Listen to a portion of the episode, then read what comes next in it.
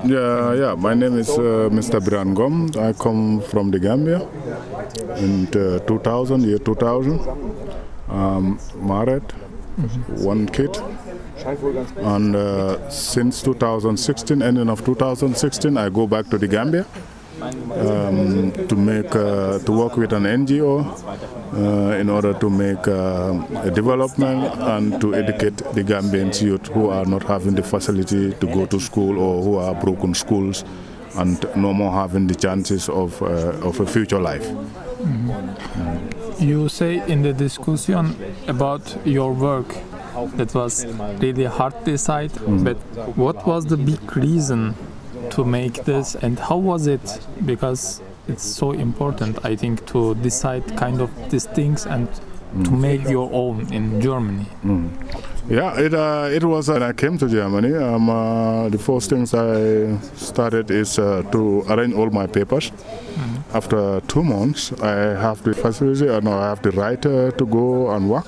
And uh, the first things I said, okay, let me go to work, and I applied for work, and I got a work uh, in a restaurant, which I was thinking maybe okay, it is not going to be so hard like I was thinking. So I went there, and I was the only man standing in the, the place where there was the plates.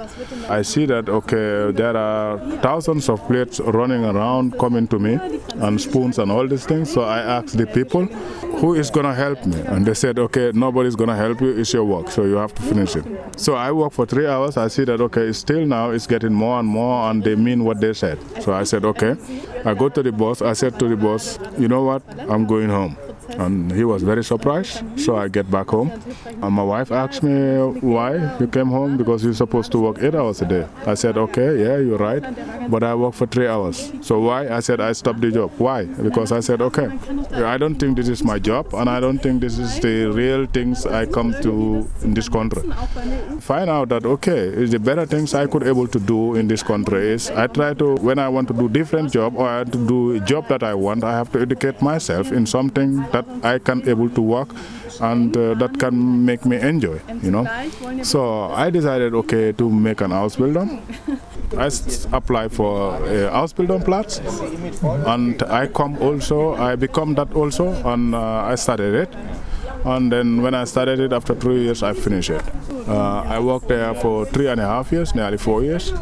And then I said, okay, if I need to be something, thinking about one day to go back to my country, I have to get the whole package. The whole package is to educate myself up to a level that um, I don't need nobody to be at my side to tell me what to do.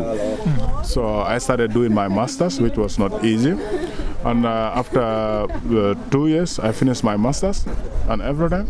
So from there, then I started working as master for three years. After these things, uh, I have connection with this uh, NGO, which is sitting in Gambia, and said to them, okay, no problem. I could like to work with you guys. And I go to the Gambia for two months to see how the NGO is built up and what type of people are working there. After the two months, I come back to Germany for four weeks. Um, after these four weeks, I make also a decision. Now I'm going back to the Gambia to work for the, with these guys, and I did. Uh, yeah, I see that okay, it is uh, the best things that man uh, that an individual can do for your country.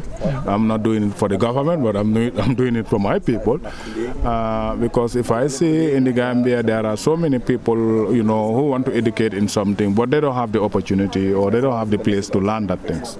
And uh, and I see that okay, this is more value than anything I'm having now in this world uh, to educate people uh, and give uh, people a future or give people um, a strong background or uh, a living that they see that okay things can be developed. What are you making uh, with these guys exactly? This with this project, I mean the company in the Gambia. Uh, we are building the kids out. Uh, we're teaching them carpentry. We're teaching them auto mechanica. Teaching we're having a bakery, and we're having a primary school, and we're having a hospital. Oh. And then we're teaching the people also uh, what they want, or when they came to us uh, in the branches we have, they have to choose which branches they are suitable or, or what they want to learn. And if we have that things in our package, so we teach them exactly what they want, what they expected from us. Without this, I'm sure you had in your idea to big picture about Gambia. What was th- th- that de- decision, and you you say, yeah, I will go back. because uh, we're living in a country or we're living in a nation uh, where we see it is not yet built.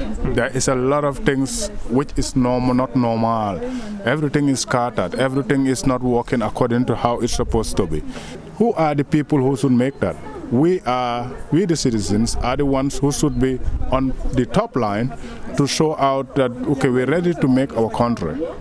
By ready to make your country is doesn't matter where you are, you know. And I was ever saying, I born in this country, I want to do something in this country. But travel doesn't mean that okay, when I travel, I have to think about coming back home, you know. And this makes me to go back home. So I fight to get this package, like to get the education I need. So I said now I'm ready now to go back to my country and help the people. So uh, it's better for me to go and save human life than staying here and letting people to be dominant there or having no future. Uh, also, I want I want to ask about this point. How did you feel the first moment you decide and you went to your country? How was it feel? Yeah, at the first beginning, uh, it was very hard because I live uh, long in this country. And uh, if you look, the political system is different, um, the living system is different, the security system is different. Uh, it's a freedom of speech. You can say whatever you want to say. You can do whatever you want to do. Um, the- it's quite quite different than in my land.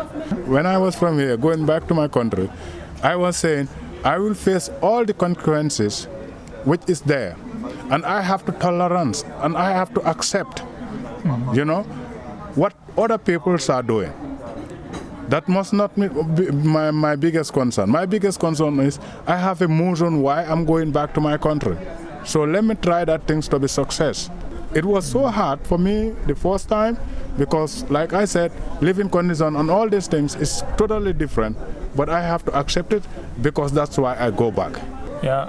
The last question. I meet lots of um, Gambian uh, youngs. What's your advice to to to them? They they are also sometimes work with our radio or sometimes with workshop. You decide and you are making so good things in my idea, and I, I think it's so important to your advice to young people because you have also 15 years old one boy and yeah it's so important as a father as Yeah, I don't know whether I am to allowed to give them advice, uh, but I will give them my idea.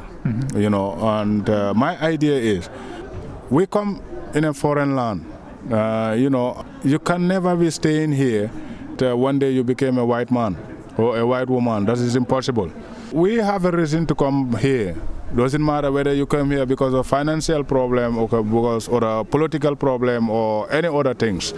But let me give you an advice and make sure that you have in mind that you are from Africa and you are a Gambian. And then think about that tomorrow you get old. And if you get old, the kids you are having, you are the the um, the figure of these kids. They have to look what you're doing. They have to see what you have done, and they will do the same. So try by all means that before going back to Gambia or be, uh, staying here, make it as useful as you can. Try to learn something, try to educate yourself in something, and then one day or the other, when you think about going back to the Gambia, you have something that you can go back with it. You know, and education, I push to all Gambians. Let's try to be educate ourselves. It's better than all the crazy things. Even if they tell you, go to school and learn Dutch, go to school and learn Dutch. It's very important hmm. because after learning the Dutch, that's the time you could able to start another level. But if I want to go to the university and I don't have, I hmm. cannot speak German, I will have problem. yeah You know, so it's better things is to learn something, planning myself. One day or the next day, I could be going back to my country and do something. Thank you so much. I think it's not just about the Gambian, it's, it's about the Syrian, it's about the Turkey, it's about the nearly Yeah. whole poor, poor lands. Yeah, yeah. Yeah. Thank you so much, your Welcome. advice and your speaking. Thank you very much. You're welcome.